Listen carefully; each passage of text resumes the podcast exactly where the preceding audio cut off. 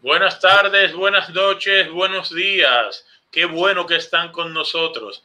Esto es En su presencia. Yo soy Rudy Sabiñón, transmitiendo desde República Dominicana, Santo Domingo, su capital, Quisqueya la Bella, como usted quiera llamarle. A mi lado, mi amigo y hermano en esta conducción, el licenciado Ercilio Brito. Ercilio, ¿cómo anda la vida? Muy buena, muy buena. Ya sí que estamos en Navidad.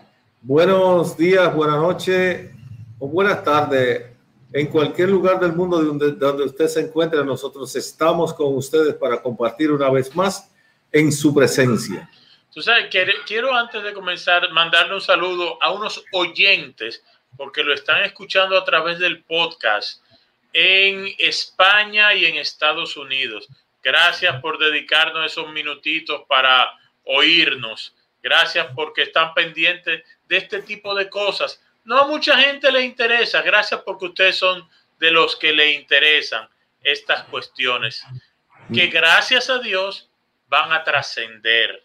No se van a quedar como tú decías la semana pasada cuando tratábamos el tema de la música cristiana, católica, de que hay muchísima música que se va a quedar, que no va a pasar al año que viene siquiera. Sí, no, donde quiera que ustedes se encuentren, no se preocupen por el frío que nosotros les vamos a mandar un poco del calorcito dominicano. Y sobre todo este calor humano. Bien agradable que está nuestro calor humano y nuestro calorcito ambiental. Así mismo es. El, el tema propuesto para este día es el ciclo de Adviento. La iglesia celebra varios ciclos litúrgicos a través del año y en este momento estamos en el que segundo, tercer domingo de Adviento es el que viene. No, el que viene ya es el tercero. Tercero. Eh, estamos haciendo este programa el 9 de diciembre del 2020. Sí, ya pasó el segundo domingo de Adviento. Eh, el tiempo de Adviento como tal hay que entender que la iglesia tiene la liturgia dividida en tres años, que son tres ciclos diferentes, el ciclo A, ciclo B, ciclo C. Ahora está comenzando el ciclo, eh, el ciclo litúrgico, el año litúrgico está comenzando ahora con el adviento que se inicia. No se inicia en el 1 de enero, se inicia con el tiempo de adviento. El tiempo de Adviento es especial en la iglesia. Diríamos, eh, es el punto de partida del año litúrgico, pero también es un tiempo donde los colores como tal eh, reflejan el tiempo que estamos viviendo, un tiempo de preparación y por lo tanto la, las preparaciones en la Iglesia Católica se hacen a través de una revisión personal de un, ¿cómo decir?, de una especie de tiempo de penitencia, pero esta penitencia no es como la cuaresmal que nos estamos preparando con la muerte y la resurrección, sino una penitencia para ir preparando el corazón para el nacimiento del Hijo de Dios. Es decir, si va a, si se va a dar en nosotros tan grande misterio, entonces lo apropiado, lo propio sería que nosotros nos preparemos para recibir en nacimiento al Hijo de Dios. Algo, algo de lo que has mencionado me llamó mucho la atención porque fue una pregunta que me hicieron hace un tiempo. Eh, durante esos tres ciclos, la persona que vaya, el feligrés que vaya a misa, todos los domingos durante esos tres años va a haber oído la Biblia entera. sí. El primero de Génesis hasta el último de Apocalipsis. Sí, todas las temáticas que se tratan en la Biblia. Eh, algunas que no me gustan, otras que me gustan, otras que no las entiendo, otras que sí la entiendo, otras que la profundizo, otras que la dejo superficial. Todo eso se trata en esos tres ciclos. Y, y se van, eh, se van no, no, no es la Biblia al pie de la letra, no es la Biblia, sino las temáticas bíblicas. Porque al pie de la letra sería versículo tras versículo, capítulo tras capítulo, así sucesivamente. Pero sí la temática en plural de, de las Sagradas Escrituras, es decir, lo contentivo para lo que nosotros necesitamos para salvarnos, realmente se trata en esos tres ciclos. Ok, estamos ahora en el ciclo de Adviento, ciclo de preparación, tiempo de espera. La iglesia, mira cómo combina una cosa con la otra. La iglesia te va llevando no solamente con los temas que va tratando, sino también que lo acompaña de una música diferente, lo acompaña de unos colores diferentes. O sea, todos nuestros sentidos están tocados dependiendo del ciclo litúrgico en que nos encontremos. Claro. Eh, por ejemplo, ahora estamos con el color morado, el color, el color que significa penitencia, pero eh, el adviento, como son cuatro domingos, cuatro semanas, tienen, no son colores diferentes. Hay un color que es más pálido dentro de los cuatro colores de los, de tres domingos, uno pero e, ese ya es porque va a significar la alegría de la proximidad del nacimiento del Hijo de Dios. Es decir, los tres, las tres primeras semanas estamos en preparación penitente, en, en, en un proceso, diríamos, de conversión. Y, y, como lo dice la lectura del profeta Isaías, eh, resumida también en el capítulo 1 del Evangelio de San Marcos, estamos allanando el camino, estamos preparando los caminos, los caminos del Señor. Y, se, y se ve en la figura de que hay un mensajero, hay un emisario que viene dando la, la buena noticia de que el Hijo de Dios, el nacimiento del Hijo de Dios está por ahí, está cerca que el enviado, el Mesías, viene por ahí. Y con un mensaje, diríamos, de bastante profundidad, pronunciado por San Juan el Bautista, donde él con toda claridad dice, porque ve la confusión en la gente, o sea, el, diríamos, el talante profético de San Juan Bautista y piensan que es el que tenía que venir. Él le dice claramente, no soy yo, Detrás de mí viene otro a quien yo no soy digno de agacharme y soltarle los cordones de su sandalia. Y, Juan el Bautista es el primo de Jesús que le lleva seis meses de nacido. Sí, le lleva seis meses de nacido, pero le lleva, eh, le lleva años luz a, a Jesucristo porque la naturaleza de San Juan Bautista es eh, muy especial. Era específicamente enviado para eso. Parecía que era un viejo delante de Jesús. Sin embargo, había diferencia de escasos seis meses entre una y la otra, porque cuando eh, de manera, diríamos, misteriosa concibe la, eh, la Virgen María, ya su prima Isabel, que la madre de Juan, tenía seis meses.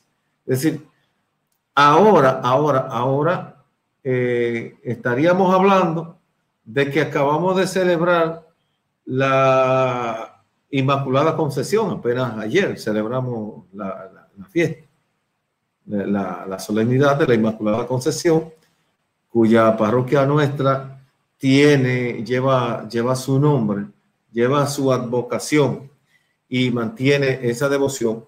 La celebrábamos ayer. Y dentro incluso del tiempo de Adviento, tendríamos que pensar que si cuando María concibe, su prima Isabel tenía seis meses, entonces tendríamos que hablar de que ya iba en meses altos y entonces nos habla también el Adviento nos, nos va a presentar un elemento, un valor grande que tiene, que debe tener el cristiano y el creyente, que es el servicio, que acabando de concebir, la Virgen va donde su prima Isabel y va a ayudarle porque ya están altos meses. Entonces, la, la primera imagen que nos presenta la Virgen a partir, diríamos, de, la, de su pureza, es la del servicio, la del servicio. Como quien dice, ustedes cristianos tienen que ponerse en eso, tienen que darse también al servicio, porque eso es parte muy importante, muy interesante en el proceso de, de, trabajo por tu salvación, de tu trabajo por llegar a, alcanzar la meta que es la salvación de, de todos nosotros. Entonces María se, se va a donde Isabel y, y, se pone a ayudarle, pero se encuentra con la sorpresa de que también Isabel eh, y Zacarías habían tenido la revelación de que ella era la Virgen, que tenía la ya estaba concebida y que en ella iba el Salvador del mundo. Y, y por eso Isabel cuando María llega, le dice de dónde a mí, que me visite la madre de mi Salvador, de mi Señor. Entonces, hay ahí, ahí, fue la primera vez que los primos se conocieron. Sí. Porque Isabel dice, cuando me hablaste, el niño saltó en mi vientre. Sí. O sea, es una, es una comunión tan, tan sobrenatural que tienen esas dos figuras que desde los vientres de sus madres se están comunicando. Sí, había un cambalache raro ahí entre la familia de ellos. Era eh, como que el misterio estaba, eh, lo tenía todos envueltos. Sí y, con signos meramente visibles, tangibles, eh, históricos, históricos, que cuando hablamos de, de, elementos históricos son cosas que se pueden demostrar y que no hay que discutirlas tanto. Pero todo esto entra dentro del misterio, se da el famoso dogma de la Inmaculada Concepción, que es eh, que ha sido reconocido por la Iglesia hace apenas siglo y medio. Eh, Incluyendo a, el creador del protestantismo. Sí, eh, es, uno de los primeros que la reconoce y la reconoce, en, diríamos, en honor de, de dogmática Martín Lutero reconoce la concepción virginal de María y no solamente eso, sino la permanencia en la pureza virginal de la Virgen. Eso también lo, lo vimos y, y, todo el que quiera ilustrarse tiene que leer los sermones de Lutero. Y ese fue un sermón que él, que él pronunció en la Navidad del de 1529. Y Oye, realmente yo, yo lo que no entiendo es por qué esa parte de la, de la formación y de la, y de la vocación de Lutero no la reconocen tantas iglesias que, que dicen ser de corte luterano, que dicen ser de corte reformado y que resulta que esos elementos de su, de su fundador, de su mentor, eso como que no lo, no lo aprovecharon, porque nosotros como católicos entendemos que nuestra iglesia está cimentada en la misma figura de nuestro Señor Jesucristo y, el, y en, la, en una especie de delegación que hace en sus discípulos. Nosotros queremos tener todos los datos y todos los detalles de nuestro, de, nuestro fundador y de nuestra primera comunidad en la tradición cristiana que se ha ido eh, poco a poco haciendo diríamos, haciendo todo lo al máximo, diríamos, eh, ha, ido, ha ido la iglesia purificándose y siempre encaminada por ese camino y no se ha descarriado, diríamos, en, este, en estos asuntos, porque no podemos, ningún dato de Jesús podemos echarlo a un lado, ni tampoco de esos herederos cercanos a quien él encomendó eh, la primera predicación de esa primera comunidad apostólica que, que diseminó por todas partes el cristianismo y a lo que hoy nosotros tan lejos de donde, se, de donde se dio ese acontecimiento, nos sentimos parte interesante porque entendemos que ahí está todo lo, lo que contiene el mensaje divino para, para nosotros poder salvarnos. Eh, en el caso concreto de Adviento, ya dije que la, la penitencia es, eh, es necesaria en este momento, es decir, es un tiempo de penitencia preparatoria para recibir al que van a hacer que a Jesús. Y, y conlleva una parte de alegría que es cuando ya tenemos el domingo próximo, el cuarto domingo, el del domingo de la alegría. Y nosotros, eh, los cristianos, no tenemos que, que bajar la cabeza eh, en estos tiempos porque sabemos que está con nosotros el Hijo de Dios, el Salvador y cuando, y cuando el Salvador está con nosotros no tenemos que tener la cabeza bajada. Sí tenemos que tener nuestra mente, nuestro corazón puesto en esa palabra que, que, que a diario estamos leyendo, que la tiene nuestra iglesia organizada en un orden, eh, en el mejor orden para vivir este misterio y para nosotros también poder transmitir lo que, el contenido de este tiempo a, a a los que, a los que nos rodean, a los que están con nosotros. La iglesia nos plantea cada domingo una situación diferente que nos va preparando para ese, para ese eh, día. Eh, en cuanto al, al momento que la iglesia nos dice ahora, con estos colores de morado y todo eso, el próximo, los próximos domingos, ya pasamos el domingo 2, el segundo domingo, vamos ahora al tercero y al cuarto. Es en este momento donde ya se, se, eh, se compensan todas las cosas, o la, la, palabra sería como si se completa el ciclo del adviento en este último eh, cuarto domingo. Sí, eh, como te dije, como dije anteriormente, va organizado, va organizado en orden progresivo. Es decir, según nos vamos acercando al nacimiento del Hijo de Dios, eh, así van proyectándose la, las lecturas y nos van preparando. Eh, entonces, va a llegar un momento en que ya entendiendo que está cerca, porque ya los meses de la Virgen, la búsqueda de un lugar, el salir de un sitio para otro y todo eso va, va a hacer que tarde o temprano ya entendamos la proximidad del nacimiento y eso nos alegra.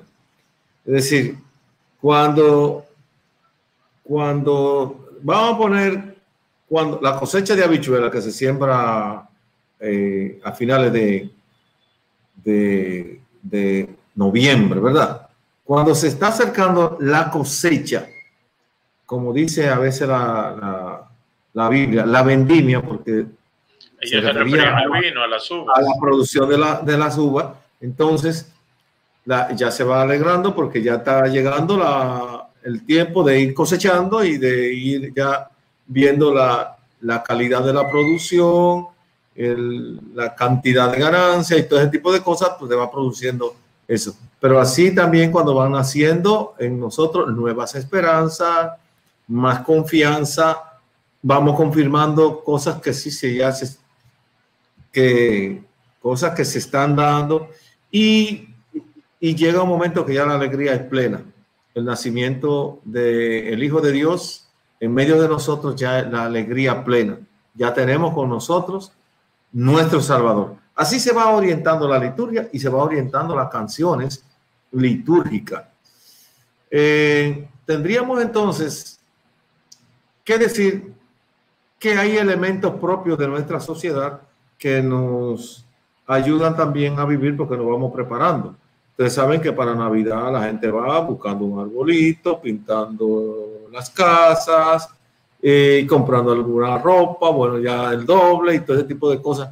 Todo eso son preparaciones para la Navidad, pero para la Navidad, eh, diríamos, civil, para la Navidad eh, cultural, no para la Navidad espiritual, católica. no para el nacimiento del Hijo de Dios, aunque los cristianos sabemos dar y llevando una cosa y la otra. Lo que pasa es que si a veces nos damos al, al elemento pagano, al mundo, al elemento mundano, pues desde que comienzan las invitaciones, porque tengo hoy la fiesta de Navidad, vamos a dar la primera borrachera y después, después que pase el rey, entonces reaccionamos sonámbulo Porque nos pasamos la Navidad borracho. Y eso no es la Navidad. Eso no es el Adviento ni la preparación para la Navidad. La, eso es, el, Adviento es ir asimilando el misterio que, que van a hacer. O sea, el misterio de esa salvación que nos van a hacer en el Hijo de Dios. Y eso conlleva entonces esa parte penitencial, esa parte preparatoria, esa parte que eh, me ayude a sentir la alegría de que el Señor esté, está realmente nacido en mí y nacido en, mi comunidad y nacido en, en este universo que tanto necesita de la presencia de Dios. Así es. El Silvio, en esta parte ya final, para no dejarlo, lo que habíamos hablado y como tú ves y los amigos que siguen este programa ven la imagen que tengo detrás, vamos a tratar un poquito en lo del sermón de Adviento. Tú debes conocer muy bien esa parte porque además de todo, Fray Antón de Montesinos era un fraile dominico. Sí, eh, mira, esa, este tiempo de Adviento es una parte es una, es un, eh, también la liturgia, la liturgia es un tanto sermónica. Es decir, eh, los, la liturgia, la lectura de la palabra está basada en sermones. Acuérdate que eh, Samuel el Bautista era un hombre que predicaba y era sermones. Entonces, en el siglo XVI, con el, la conquista de América, se dan muchos elementos. Se da un elemento sociológico muy interesante y es que los conquistadores quieren eh, minimizar, reducir, diríamos, la, la, calidad humana de los habitantes de la, de la, isla, es decir, de los aborígenes que nosotros llamamos comúnmente indios. Entonces, la sensibilidad humana que encerraba eh, la mentalidad religiosa del entonces no le permitía, diríamos, no le permitía aceptar que a los habitantes de, la isla española y de América se le, quisiera reducir eh, la imagen humana, la humanidad que ellos tenían, porque lo estaban tratando más que personas, lo estaban tratando como animales animales de carga, animales de trabajo. Eh, la estaba tratando así. Entonces, hay un elemento que también tiene que salir y que muchos historiadores ni siquiera lo toman en cuenta, y es que ese sermón es fruto de una reflexión que viene dándose en la época y que tiene su epicentro en la Universidad de Salamanca. Y, y, y es eh, una corriente humanista que está surgiendo en el, en el mundo del pensamiento, es decir, donde el ser humano tenga importancia frente a las sociedades, porque las sociedades están formadas de seres humanos y la dignidad de la persona es igual, sea tu rey o sea tu súbdito. Entonces, esa corriente humanista eh, era alérgica al, esclavismo. Y a pesar de que en algunos lugares se utilizaba el esclavismo como, como en América, que trajeron esclavos de, de, África, negros africanos, para trabajar aquí como esclavos, entonces la, ese grupo de reflexión, encabezado por un fraile dominico también llamado Francisco de Victoria, que creo que la historia del derecho es el primero en escribir un tratado de, derecho, de derechos humanos llamado eh, derecho, de gente. derecho de gente. Tú abogado y sabe más que yo de eso. Eh, esa idea, esa corriente de pensamiento humanista también estaba, eh, de eso estaba impregnado los frailes, fray Pedro de Córdoba, Francisco, Fray Juan Garcés, y, y Fray Antonio de Montesinos, que eran los tres religiosos dominicos que estaban aquí en la isla. Entonces, vieron en esa lectura de Adviento, vieron la oportunidad de organizar y preparar un sermón para enrostrar lo que esos conquistadores estaban haciendo. porque además estaban haciendo la maldad y se, y se preciaban de pensarse mejor, buenos, y, buenos cristianos y colaboradores con la iglesia que estaba allí presente en aquellos frailes. Incluso habían otros religiosos que estaban favoreciendo la maldad que estaban haciendo a esos, esos españoles.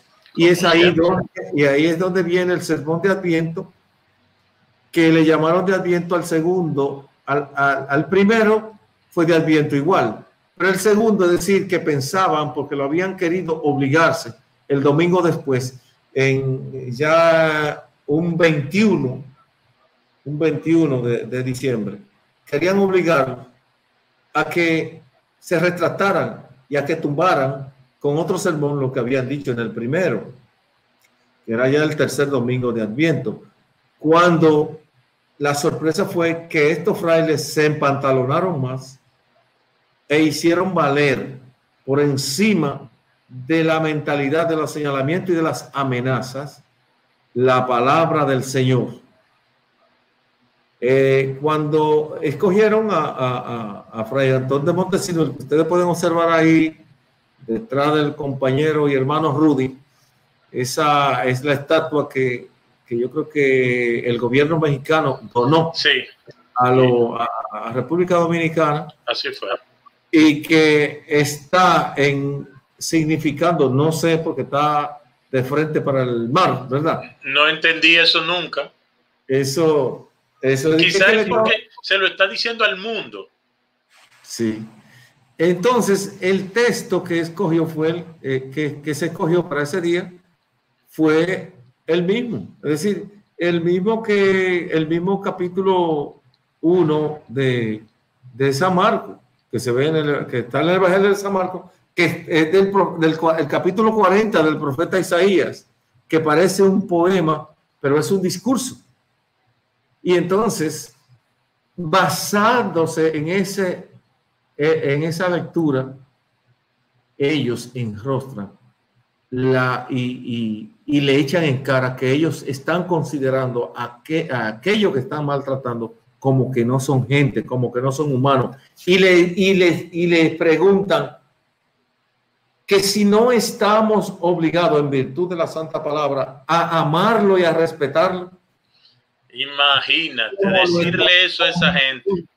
Entonces, eh, ahí comenzó el, el, el, problema, pero ahí también está, hay una obra muy eh, bien bonita de Flérida de, Nolasco que se llama Clamor de Justicia en la española, donde ella hace un trabajo bien bonito sobre eh, el discurso del sermón de Adviento de Fray Antonio Montesinos. Pero lo que estaba ahí no era un solo religioso, eran tres religiosos era la comunidad dominica entera, porque por si no lo sabían, las comunidades religiosas como las que tenemos aquí en nuestra parroquia, de los carmelitas, y eh, se juntan para preparar la homilía. Entonces, la homilía, eh, el mensaje que sale, llámese un mensaje de exhortación, llámese un mensaje de, de espiritual, llámese un mensaje de formación sale, emana de una comunidad, no emana de la cabeza y la boca de un, de un sacerdote que se para allí y pronuncia un, un discurso, sino de una comunidad que se junta a reflexionar. Y, de hecho, esa parte eh, del, del sermón la prepararon todos juntos, la firmaron todos juntos y ellos escogieron al que ellos consideraban que era el mejor orador que tenía.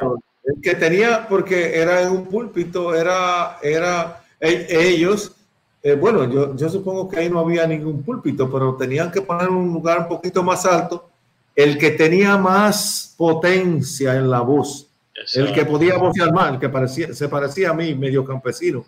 Medio no, pues yo soy campesino completo, por el, el campo no se habla bajito.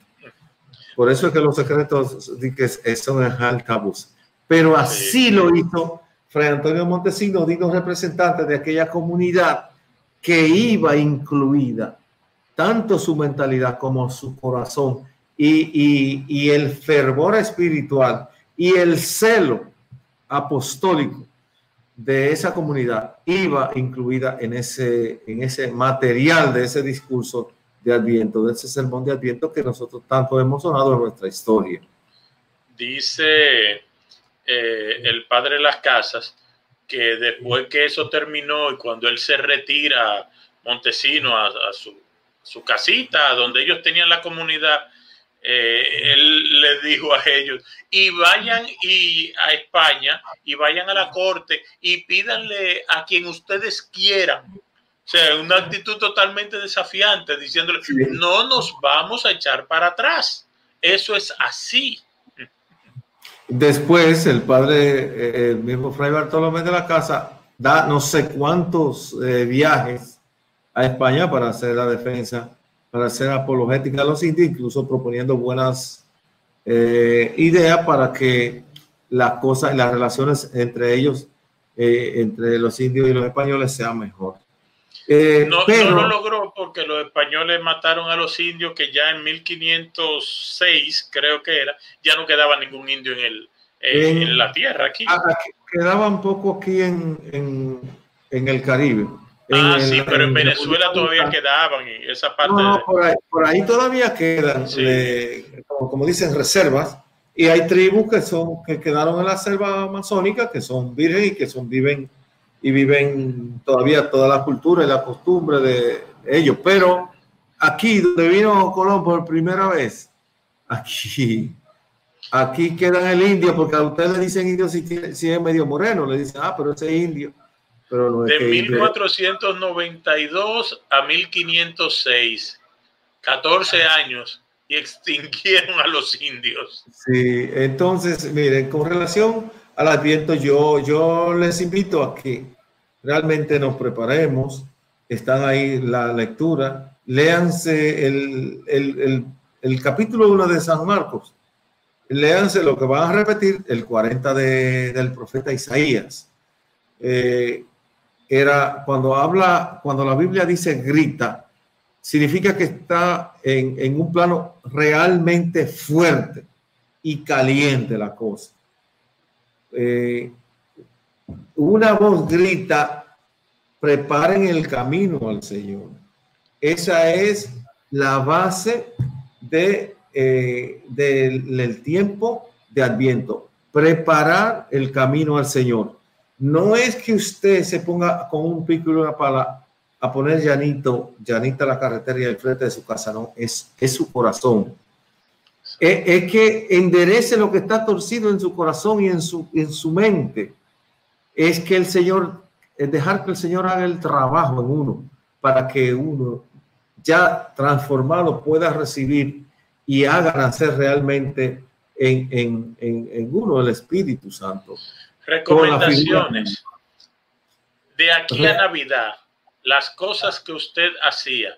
Si usted hablaba mucho, chismeaba mucho de todos sus vecinos y de sus compañeros de trabajo, espere a que pase Año Nuevo cállese desde ahora hasta allá, no toque esos temas. Si usted fuma, recuérdense que el cuerpo es templo del Espíritu Santo. Si usted fuma, déjelo, lo comienza de nuevo en enero. Si usted eh, habla mal, si usted dice mentira, si usted calumnia, déjelo, lo comienza en enero. Es una preparación. Si lo logra hacer, no creo que en enero vuelva a hacer nada de eso. Y, espero que en enero se le haya olvidado que, que, es que, fumaba, eh, que, que, usted tenía un vicio, una cosa. Ahora se nos presenta también, eh, diríamos, muchas ocasiones, muchas ocasiones de ayudar, de, de, ayudar al otro, de compartir cosas que nosotros tenemos con otros que no tienen nada. Y yo mismo vi en la iglesia un canasto para eh, eh, echar cosas que para que ayudar a, llevarle algo de comer a personas que están viviendo dificultades. Eh, la vi con el, le vi el fondo, vacía estaba. Entonces la oportunidad de que nosotros llenemos esas canastas y que podamos, diríamos, colaborar y compartir lo poco o lo mucho que nosotros tenemos con los demás en una actitud, diríamos, espiritual volcada hacia el misterio, hacia el nacimiento del Hijo de Dios. El próximo programa va a ser nuestro último del año, va a ser previo a la Navidad. Vamos a tratar el tema de la Navidad, las recomendaciones que le vamos a hacer para pasar unas verdaderas fiestas católicas cristianas, cómo deben llevarla, qué hacer. Así que los esperamos en la próxima entrega de En su presencia. Muchísimas gracias por el placer de su sintonía. Bendiciones. Gracias y hasta luego.